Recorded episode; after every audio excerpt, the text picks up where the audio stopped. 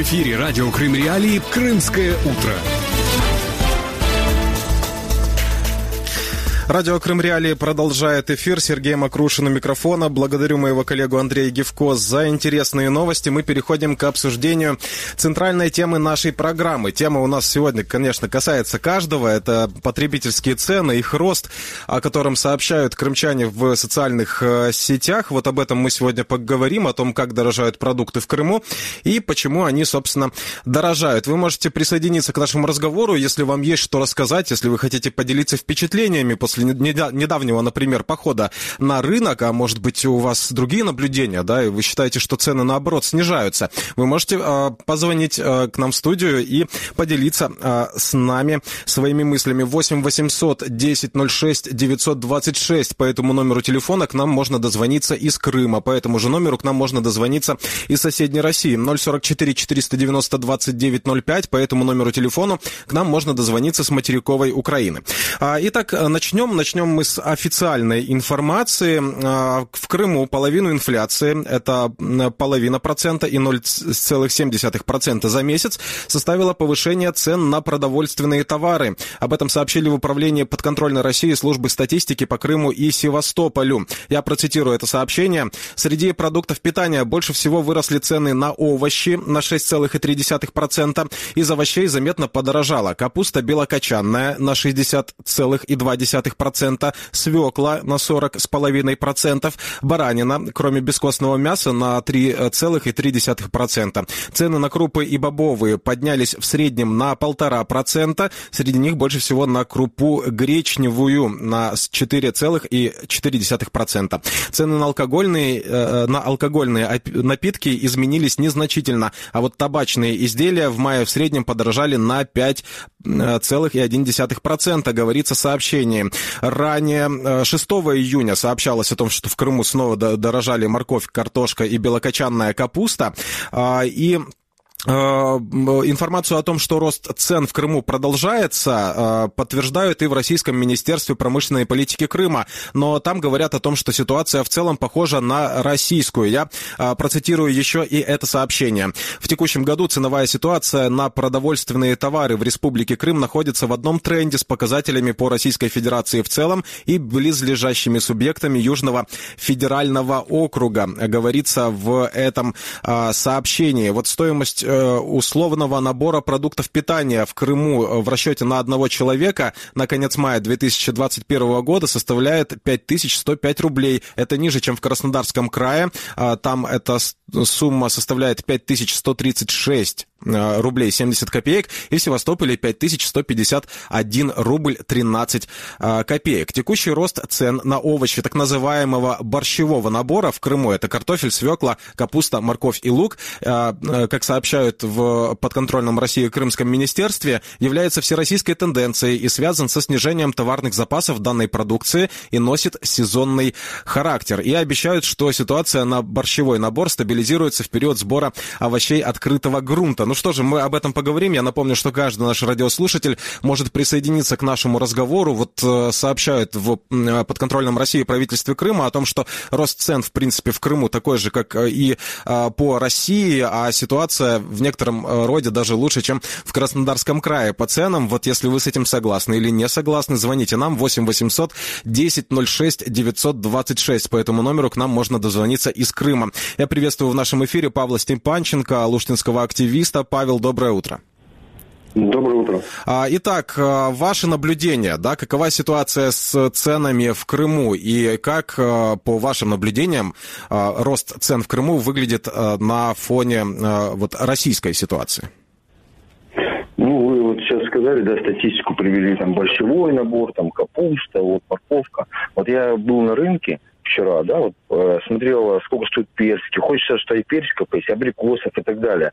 Вы понимаете, э, там где-то дешевле на 5 э, рублей или на 10 никто не считает. Приезжают, допустим, москвичи, да, у нас курортный город Ялта, они, э, скажем так, не смотрят, 300 стоят персики, 400, они просто покупают.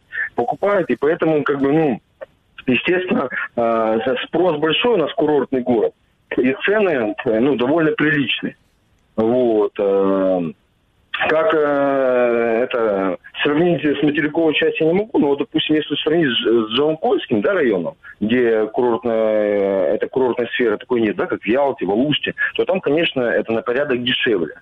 Вот, а вот у нас за счет отдыхающих, ну, цены, конечно, э, на порядок выше. Вот. А То есть это, это, не, это не связано там... с сезонностью, да, это скорее с, э, с сезонностью в другом смысле связано, не с тем, что да, да, а, еще не собрали эти овощи. Куру... Да, да, в курортной зоне у нас вот именно вот связано вот это прежде всего вот так вот, да. Вот а то, что это касается вот подорожания, дорожает все.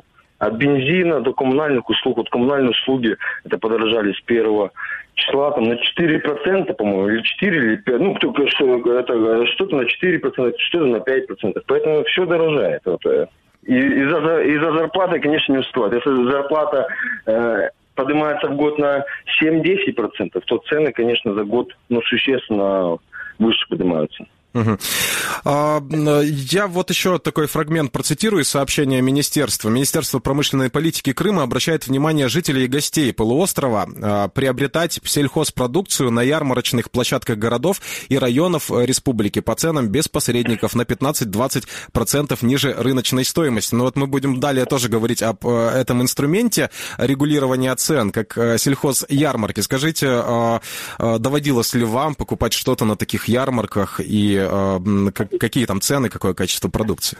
Вот, я постоянно покупаю на ярмарках. У нас, допустим, в Ялте ярмарка раз в две недели, каждую субботу, вот ярмарка.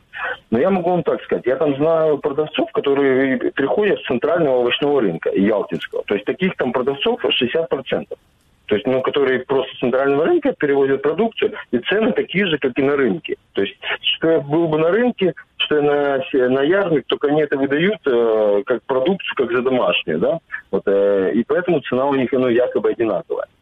Вот, э, ну, э, скажем так, есть действительно там, ну, на 10 рублей что-то дешевле, там, или на 5 рублей. Ну, не знаю, сейчас э, цены так скачут, знаете, сегодня картошка 50, завтра 40, послезавтра 60. Это как бы отслеживать вот так вот все, ну я не знаю, это может быть бабушки будут отслеживать, но это, это не знаю, это я не буду лично отслеживать, потому что это, это замучаюсь это считать. Где, подороже, где подороже, где подешевле бегать. Вот. Спасибо вам большое за беседу. Напомню, что с нами на связи был Павел Степанченко, луштинский активист и общественный деятель. Говорим мы сегодня о росте цен в Крыму, а крымчане, я напомню, сообщают о стремительном подорожании а, целой группы продуктов, да, в частности, это касается борщевого набора. Вот из Севастополя даже новости приходят о том, что там старая свекла прошлогоднего урожая а, продается по 160, по 170 рублей. У нас, конечно, такого ценника нет, но у нас есть несколько ценников из Ялты. Для тех, кто смотрит нашу а, трансляцию на платформах Facebook и YouTube, мы сейчас сможем показать несколько таких ценников. Это фотографии, которые были сделаны 8 и 14 июня на Ялтинском рынке. Вот там морковь э, по 100 рублей, а, свекла там есть по 150, редис, если не ошибаюсь, по сотне. А, вот, да, э, э, будем показывать вам эти, эти фотографии фотографии, да, если вам есть что добавить по поводу цен в Крыму, о том, как они меняются, я напомню, что вы можете дозвониться к нам в эфир 8 800 10 06 926. По этому номеру к нам можно дозвониться из Крыма 044 490 29 05. По этому номеру к нам можно дозвониться с материковой Украины. А, ну что же, мы продолжаем эфир, и к нашему э, эфиру, э, к нашему разговору подключается Павел Кудюкин, бывший замминистр труда и занятости населения Э, России. Павел Михайлович, доброе утро. Доброе утро. Вот э, говорим мы о том, что меняется уровень потребительской корзины, да, вот э, подсчетами этими занимается в Крыму вот Министерство промышленной политики Крыма, э, но говоря о э, размерах потребительской корзины, да, хотелось бы еще сказать и о том, что были новости о том, что в правительстве России планировали отказаться вообще от расчета этой потребительской корзины. Давайте поговорим о том вообще, что это за такая величина, как она рассчитывается и насколько она вообще адекватно отражает отражает вот те потребности современного человека, которые mm-hmm. есть сейчас, а насколько а, вообще можно адекватно оценивать, исходя от ее размера, да, потребности человека, вот размер, mm-hmm. например, минимальной оплаты труда. Да, ну смотрите, у нас действительно произошло изменение методики э, определения прожиточного минимума и, соответственно, минимального размера оплаты труда, которые стали считаться не от потребительской корзины, а так называемым статистическим методом от э, медианного дохода населения. То есть вот смотрите, медиана это такая как бы тоже средняя величина, но не средняя арифметическая, а величина, которая делит совокупность пополам. То есть э, медианный доход это тот, ниже, ниже которого половина населения получает и выше которого тоже половина. То есть вот такой вот доход, делящий население пополам. А, вот. Он ниже, чем средний арифметический доход, примерно на одну треть. То же самое, кстати, и с э, зарплатой обстоит. И вот э, по э, ныне действующему закону прожиточный минимум определяется как 44,2% от медианного дохода. Вот. А на самом деле э, тут э, интересный вопрос. В большей части европейских стран э, прожиточный минимум считается именно так. Но в России это дает правительству возможности довольно больших манипуляций. Ну, потому что почему установлено именно 44,2%, это тайна велика, никому, в общем, неизвестно, почему именно так. Uh-huh. И, в принципе, правительство может эту величину двигать в дальнейшем, там, чуть повысить, чуть понизить, ну, исходя из каких-то своих соображений, ну, скажем, чтобы э, процент людей, живущих ниже прожиточного минимума, это считается официальный уровень бедности, скажем, не был чересчур большим. А может ли новая это, методика... Это первая проблема, да. Да, ага. извините, что перебиваю. А может ли новая методика расчета каким-то образом э, убрать вот этот дисбаланс, который существует, например, между Москвой, да, и э, российскими регионами, тогда как в Москве э, Нет, может он порядка... никак не, не уберет. Ну, просто-напросто будут в, регион, в регионах все равно будут, поскольку разный уровень медианного дохода, соответственно, и прожиточный минимум будет разный. Угу. Как его не считай. То есть э, при этом, более того, даже разрывы по прожиточным минимумам могут и несколько увеличиться, потому что, скажем, стоимость э, продовольственной корзинки, она варьирует в меньшей степени, в общем-то, чем вот уровень э, среднего и уровень медианного дохода. Угу. Вот, так что здесь пока не очень понятно, каковы последствия всего этого будут. Вот. Но теперь, возвращаясь к вопросу о составе продовольственной именно корзины, дело в том, что, опять-таки, вот по старой методике, э, по набору определялась только продовольственная часть потребительской корзины, а все непродовольственное просто досчетом делалось. Там еще добавлялось 100% от стоимости продовольственной корзинки, из которых 50% шло на не, непродовольственные товары и 50% на услуги. Там тоже можно предъявлять массу претензий, почему это было крайне неточно и занижало на самом деле реальную э, как бы стоимость реальных потребностей человека. Но и по продовольственной корзинке, если мы посмотрим состав продуктов, это уровень ну, буквально физиологического выживания.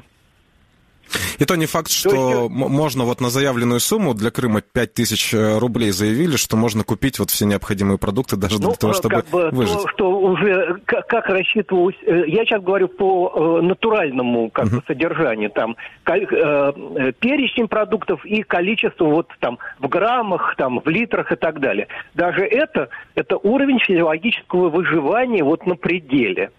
Ведь, по сути, это уровень нищеты, а не бедности. Вот Я... это первый момент. Да, Второй да. момент, то, что действительно как стоимость этого рассчитывать, это еще одна интересная вещь, потому что явно недоучитывалась реальная стоимость э, продуктов, занижалась.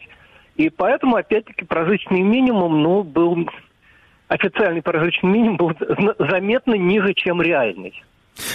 Я благодарю вас за разъяснение, благодарю вас за беседу. Напомню, что с нами на связи был Павел Кудюкин, бывший замминистра труда и занятости населения России. Напомню, что говорим мы о росте цен на продукты э, в Крыму. А, и а, несколько слов вот в дополнение к той информации, которая у нас была. Показывали мы вам фотографии. Возможно, наша эфирная группа покажет вам их еще раз для тех, кто смотрит нашу трансляцию на YouTube и а, на Facebook. Вот, э, да, мы видим цены цены на Ялтинском рынке. Это свекла, редис, морковь. Там еще можно, наверное, увидеть ценник на картофель. И э, есть данные мониторинга администрации города Краснодара. Средние потребительские цены, это данные двухнедельной давности. Вот на картофель порядка 28 рублей 25 копеек. На морковь цена порядка 30 э, рублей в Краснодаре. На свеклу мы розничных э, цен на сайте э, администрации Краснодара не нашли, но можно найти оптовые цены на свеклу. Можно купить мешок свеклы по 10 или 30 рублей за килограмм. Понятно, что в рознице эти цены будут в два раза дороже. Но, конечно, до крымских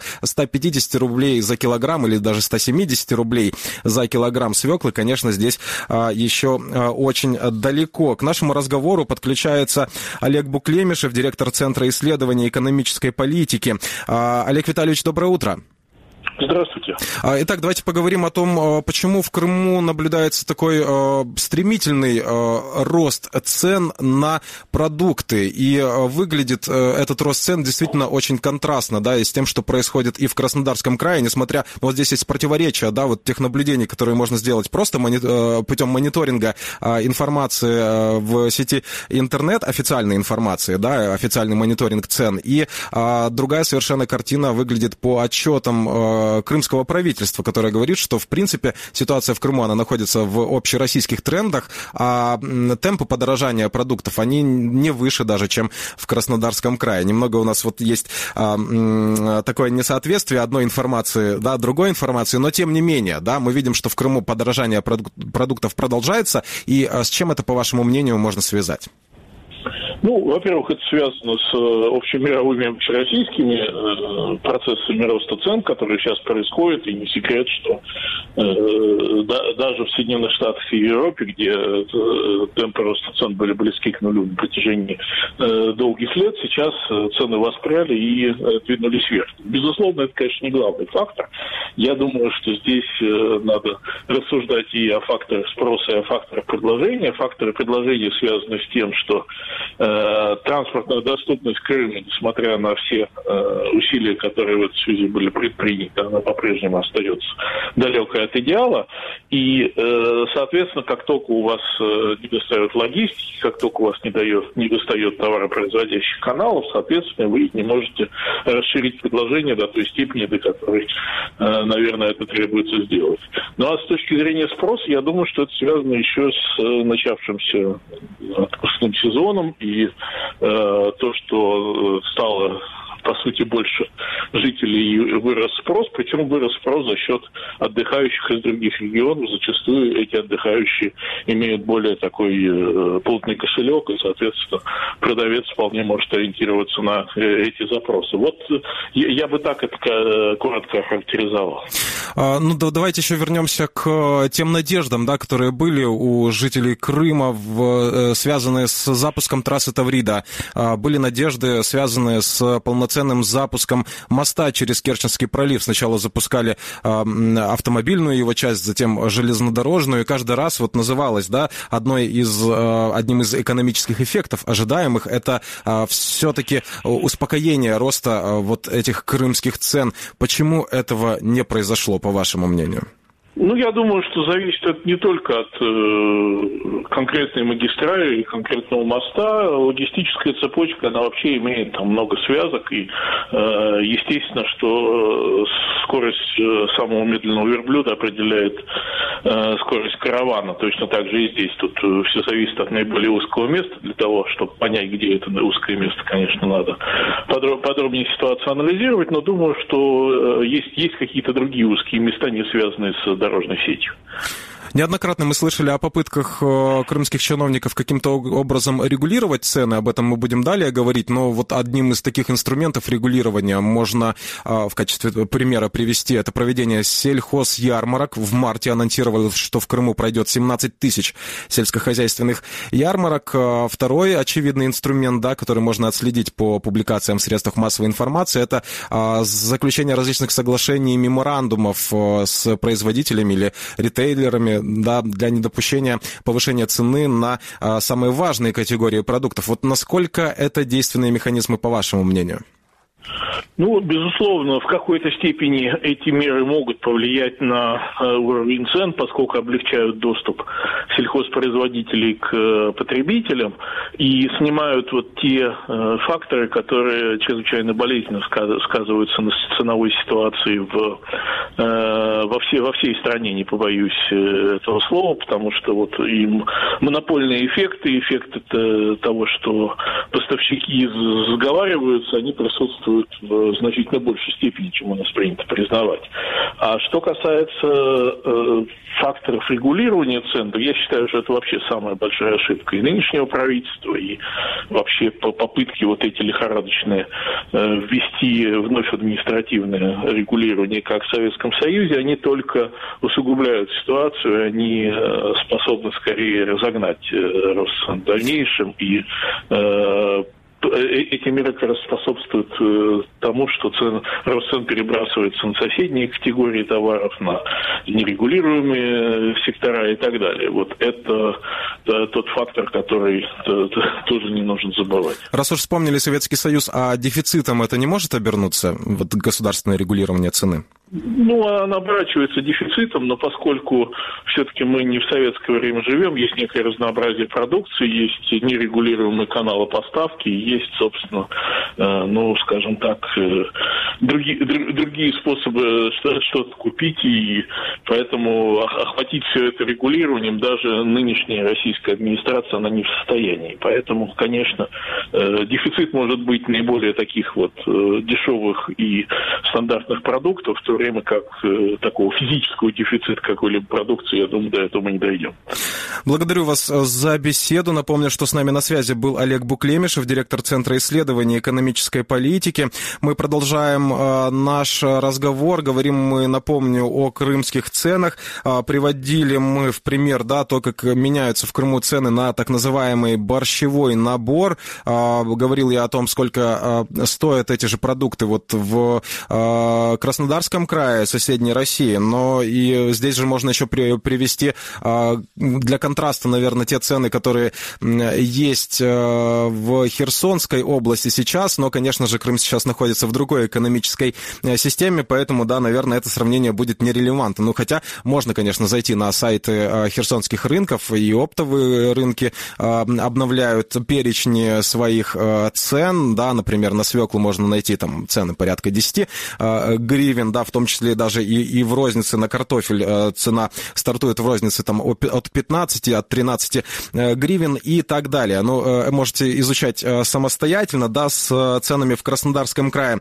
Мы уже сравнили. К нашему разговору подключается Александр Басов, крымский экономический обозреватель. Александр, доброе утро.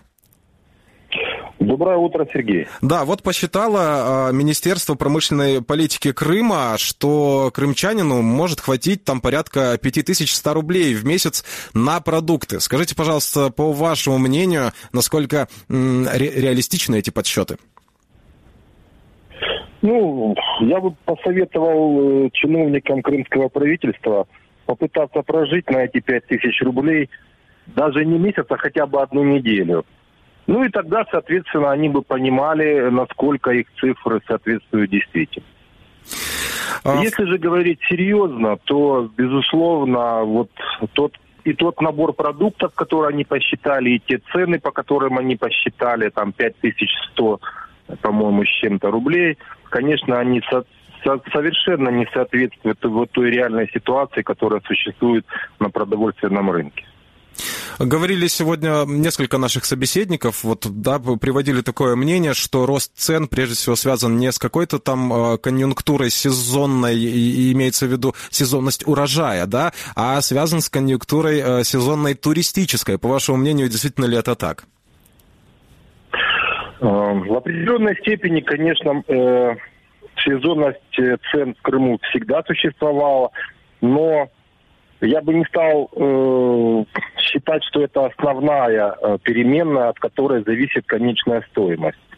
Э, дело в том, что сама вот э, та конечная стоимость, которую мы с вами платим э, в магазинах, на рынках и так далее, она весьма-весьма э, э, имеет сложную формулу расчета, порой даже э, неизвестную даже конечным продавцам, поскольку э, тот товар, который доходит уже до конечного потребителя, он, как правило, проходит целую цепочку поставщиков, там перекупщиков, начиная от производителя, и каждый из них закладывает туда помимо себестоимости свои и налоговые свои обязательства, и свою прибыль, и свои, скажем так, э, инфляционные ожидания, которые вот все более и более раскручиваются э, в России. Поэтому э, вот этот не, неконтролируемый, я бы даже сказал, вот этот вот драматический рост цен, который сейчас происходит в Крыму, это результат вот той неэффективной политики в целом экономической,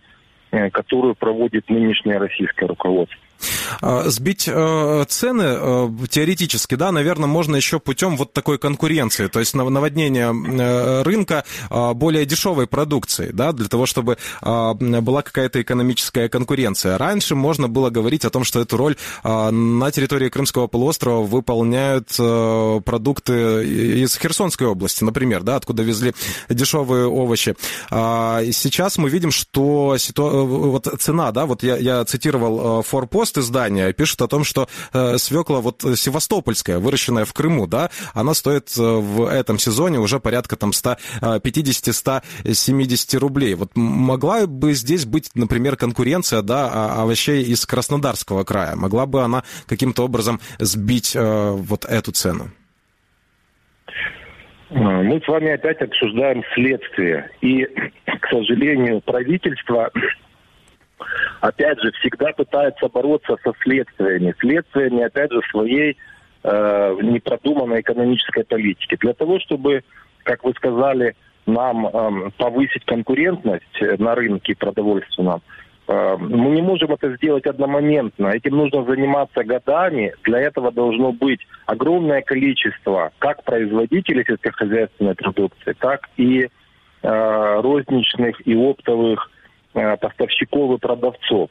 Вот когда вот в этих условиях, когда существует огромное количество и производителей, в том числе местных, э, и материковых, и огромное количество точек реализации, вот тогда можно говорить, что слово конкуренция действительно реально влияет на уровень цен. Э, вот Мы 17, извините, особенно... извините, что перебил. 17 тысяч ярмарок обещали провести в Крыму а, в марте этого года, была информация, и ярмарки проходят, ну, по, по нашим наблюдениям. Насколько это может быть э, эффективной вот мерой для того, чтобы сдерживать рост цен? Совершенно популистская и неэффективная мера, э, которую уже который год пытается, в том числе крымское правительство, э, как бы предлагать. Ну, надо же хоть что-то предложить, да, сказать, но ну, мы не можем ничего не делать. Надо что-то э, показать э, населению, что мы пытаемся что-то сделать. Поэтому э, вот эти ярмарки пытаются проводить. Но дело в том, что цены ярмарочные, они, собственно говоря, ничем не отличаются от тех э, цен, которые например, в супермаркетах или на тех же продовольственных рынках э, ежедневно мы видим. То есть не будет фермер э, продавать свою продукцию существенно дешевле той цены, которая сложилась на рынке. Это, кстати, также ответ на ваш вопрос, почему севастопольские производители будут продавать свой товар не ниже, чем сложилась цена на рынке, потому что это как раз тот, тот механизм, который позволяет в данном случае вот этим фермерам получать дополнительную сверхприбыль. Была бы другая цена, конечно, они бы продавали э, свой товар по другой, более низкой цене. Но раз э, потребитель э, покупает по 150, по 160 э, рублей э, за килограмм, соответственно, даже если у него себестоимость 80, он не будет по 100 продавать, он будет продавать, конечно же, по 150. Спасибо вам за комментарий. Напомню, что с нами на связи был э, крымский экономический обозреватель Александр Басов. Говорили мы о росте цен в Крыму, о том, с чем может быть связан этот рост э, цен, насколько он стремительным, насколько контрастная выглядит ситуация в Крыму на фоне э, регионов соседней России или на фоне соседней Херсонской области. Вот с этим аспектом вы можете ознакомиться самостоятельно. Доступны цены на материковой части Украины. Можете сравнить самостоятельно с теми ценами, которые которые мы видим в Крыму сегодня. Если вам есть что добавить к той информации, которая прозвучала в эфире, либо, может быть, исправить что-то, может мы где-то ошиблись, по вашему мнению, звоните нам, пишите нам, а мы переходим к следующей теме нашей программы.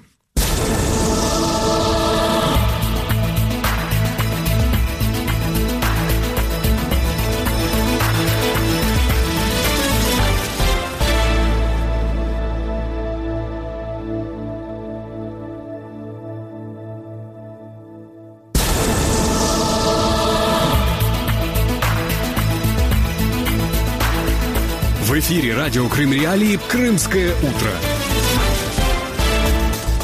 Продолжаем эфир. Это радио Крым Реалии. Э, дальнейшая наша тема заглавлена так. Американцы хотят от власти давления на Россию. Подавляющее большинство американцев, а это 92%, считают, что ограничение силы и влияния России должно быть среди приоритетов внешней политики Соединенных Штатов Америки.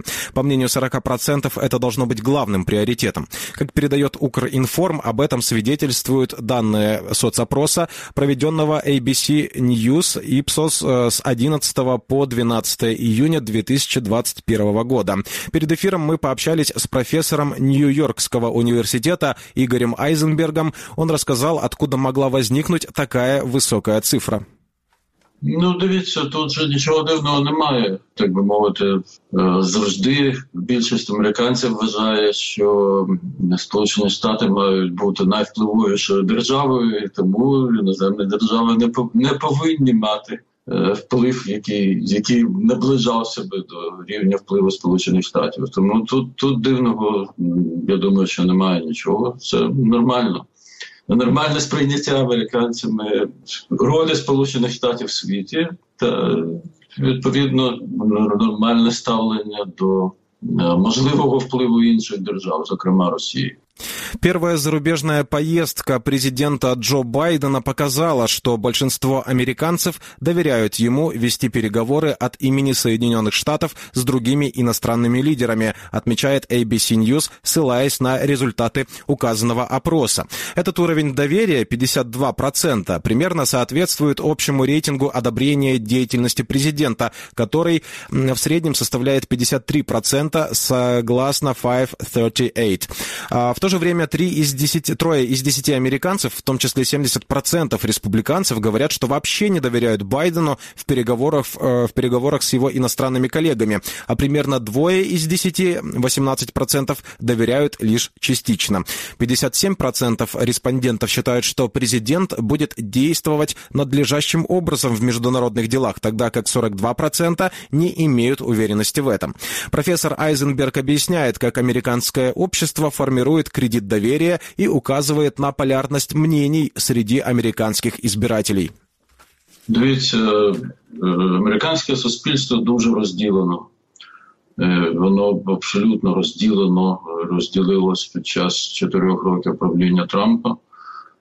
І ще більше розділилось під час, коли Трамп пробував Е, ну просто будемо відверті зробити переворот та е, скасувати результати виборів, які він програв.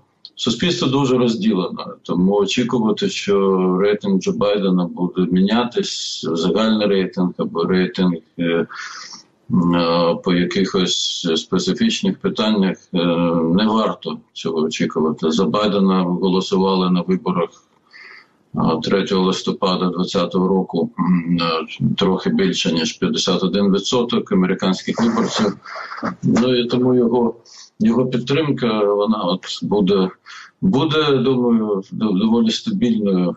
Ну зараз вона трохи більше людей підтримує згідно опитувань, ніж е, голосували за нього.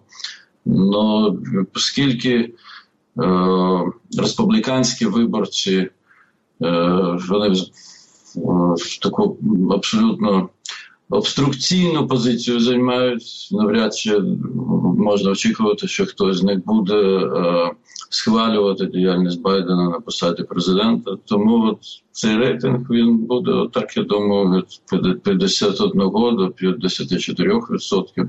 Є одна лише. Одна лише категорія опитувань, де рейтинг вище, це те, як як Байден та його адміністрація проводять політику щодо боротьби з пандемією. Та з її економічними наслідками там значно більше 60% американців схвалюють, як чинна адміністрація бореться з пандемією коронавірусу і значить, робить, робить кроки для того, щоб Україна вийшла з економічної кризи, в якій вона через цю пандемію опинилася. По сравнению с уровнем доверия к бывшему президенту Дональду Трампу, примерно в тот же период его президентства, отношение к Байдену значительно лучше. Согласно опросу ABC News и Washington Post, проведенному в июле 2017 года, почти половина, 47% американцев, заявили, что вообще не доверяют президенту в вопросах переговоров с другими мировыми лидерами. Формирование рейтингов само по себе интересно. Оно зависит не только от действий политика, но и от осведомленности осведомленности социума о тех вещах, о которых политик делает заявление. Игорь Айзенберг объясняет, почему нежелание Джо Байдена накладывать санкции на оператора газопровода «Северный поток-2» не сказалось и вряд ли скажется на рейтингах американского президента в самих Соединенных Штатах. Значить, у мене три відповіді на це ваше запитання. Почну з кінця. Це взагалі не впливає на рейтинг Байдена, тому що ну пересічним американцям ну я не думаю, що якщо ми запитаємо з вами 90% пересічних американців про що таке Північний потік 2 от я думаю, що 90% просто не, не знають, що це таке. Тому це абсолютно не впливає ніяк на рейтинг Байдена. А дві, дві інші відповіді це, по-перше, санкції було введено. Проти північного потоку, проти тих, хто будує північний потік 2 Е, адміністрація Байдена наразі не застосувала санкції до самої компанії, е, яка буде в майбутньому оператором Північного потоку. 2 а, і і ви не берете до уваги, що коли адміністрація Байдена прийшла до влади, газогін був на 95% вже побудований.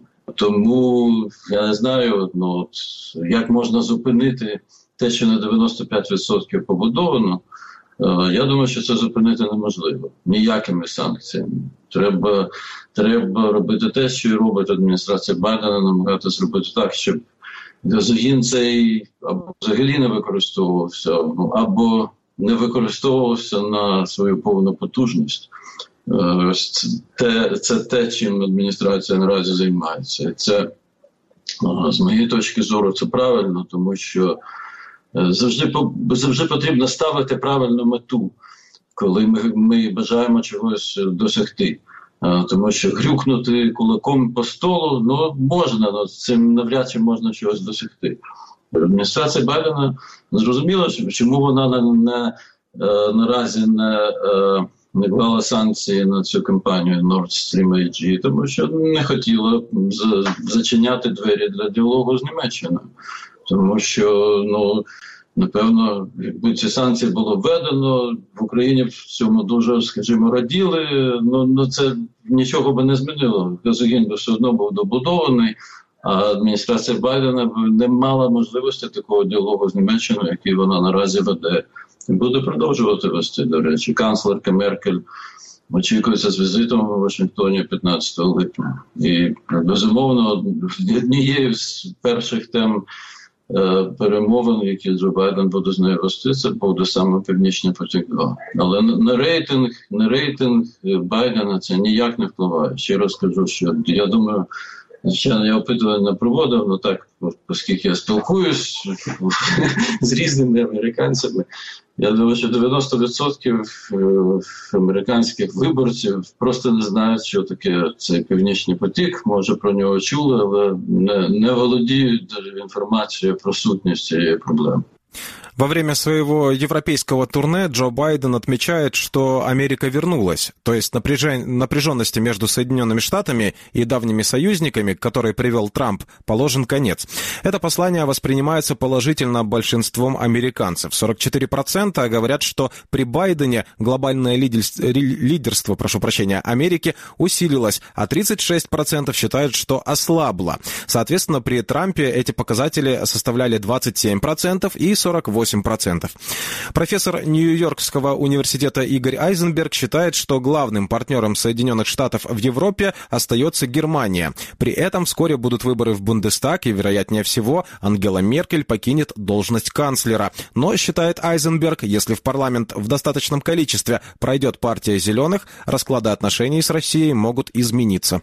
Очікування в адміністрації Байдена що Німеччині не треба зближувати з Росією, і звичайно, що адміністрація Байдена була б задоволена, якби в Німеччині був такий уряд, який би не робив ніяких кроків на зустріч Росії. Розумієте, тому що адміністрація Байдена ставиться до Росії жорстко. Негативно, скажімо так, і вона була б задоволена, якби європейські країни, європейські союзники ставились до Росії так само. І ніхто, звичайно, не буде з представників адміністрації висловлюватись про те, на який уряд в Німеччині вони очікують, ну тому що вони ж не будуть коментувати, як іде передвиборча кампанія в іншій країні, тим більше в країні, яка є найважливішим союзником. Але я думаю, що американська адміністрація була б задоволена, якби в результаті виборів склався коаліційний уряд між християнськими демократами та зеленими оскільки зелені е, є категоричними е, супротивниками Північного потоку, 2 наприклад, то вони би мали дуже позитивний вплив на те, що лежить от руслі політики Сполучених Штатів. Хоча до канцлерка Меркель вона давно заявила, що вона піде у відставку після виборів. Е, кандидат кандидат в канцлери від християнських демократів він думаю, що ну, він можливо, скажімо так, більш гнучкий до Росії, ніж ніж сама Меркель. Але от якщо зелені наберуть достатньо місць в Бундестазі, щоб бути партнерами по коаліції, то вони будуть мати дуже позитивний вплив. І позитивний ще й тим, що зелені виступають за якомога швидкий розвиток зеленої енергетики, що є теж ударом по Росії, тому що розвиток зеленої енергетики ще є також пріоритетом е, адміністрації Джо Байдена. Це значить зменшення споживання нафти, зменшення споживання газу, е, і значить, це, це економічні проблеми для Росії. Относительно предстоящей встречи с Владимиром Путиным, почти половина населения Соединенных Штатов, это 49%, доверяют Джо Байдену э, вести эти переговоры. В то же время около трети, 34%, совсем не доверяют. Игорь Айзенберг считает, что позиция Байдена в разговоре с Путиным будет жесткой, но при этом вряд ли стороны решат что-то существенное в вопросе Украины. Позиція Джо Байдена буде жорсткою по усіх питаннях, абсолютно усіх до одного. Він займає дуже жорстку позицію щодо Росії і усіх зловмисних, злоякісних дій Росії, звичайно, включно з агресією Росії проти України. І ніяких поступок Путіну не буде. Я особисто від цієї зустрічі не очікую якихось взагалі результатів, як власне, якщо ви почитаєте або послухаєте прес-конференцію вчорашнього Джо Байдена, він навряд чи сам очікує якихось результатів. Я думаю, що чи не єдиним результатом може бути, що вони можуть домовитись про те, щоб вести перемовини про новий договір про обмеження е, стратегічних е, озброєнь можлива домовленість, оскільки обидві сторони зацікавлені. Практично по всіх інших проблемах є абсолютно протилежні погляди. І Росія є реальним супротивником Сполучених Штатів, діє всупереч інтересам Сполучених Штатів. І, звичайно, що Джо Байден не, не поступиться американськими інтересами. А що стосується України, я вже багато разів казав, що вільна незалежна Україна, яка прямує на захід, яка буде буде робити крок за кроком, буде наближатись до західного світу, щоб стати його. Частиною це в національних інтересах США. Я думаю, що в Україні ну я розумію, чому, але очікування цієї зустрічі вони е, перевищують те, що що може бути результатами цієї зустрічі. Еще такой социологический показатель, да, в динамике для сравнения. В 2018 году, согласно данным социологической службы Института Гэллопа, Россию главным противником Соединенных Штатов считали 19% американцев, 51% принадлежал Северной Корее. Но вот уже в 2019 году главным соперником Россию считали 32% американцев, 21% считал э, главным соперником Китай, а угроза от КНДР беспокоила лишь 14% опрошенных американцев. Это вся информация на данную минуту. Напомню, что в 13.00 э, присоединяйтесь э, к радио Крым Реалии, чтобы услышать программу «Крымский вопрос» с Александром Янковским в 17.15 «Крымский вечер». Что же, оставайтесь вместе с радио Крым Реалии. Этот эфир для вас провели Сергей Макрушин и Андрей Гивко. Всего доброго.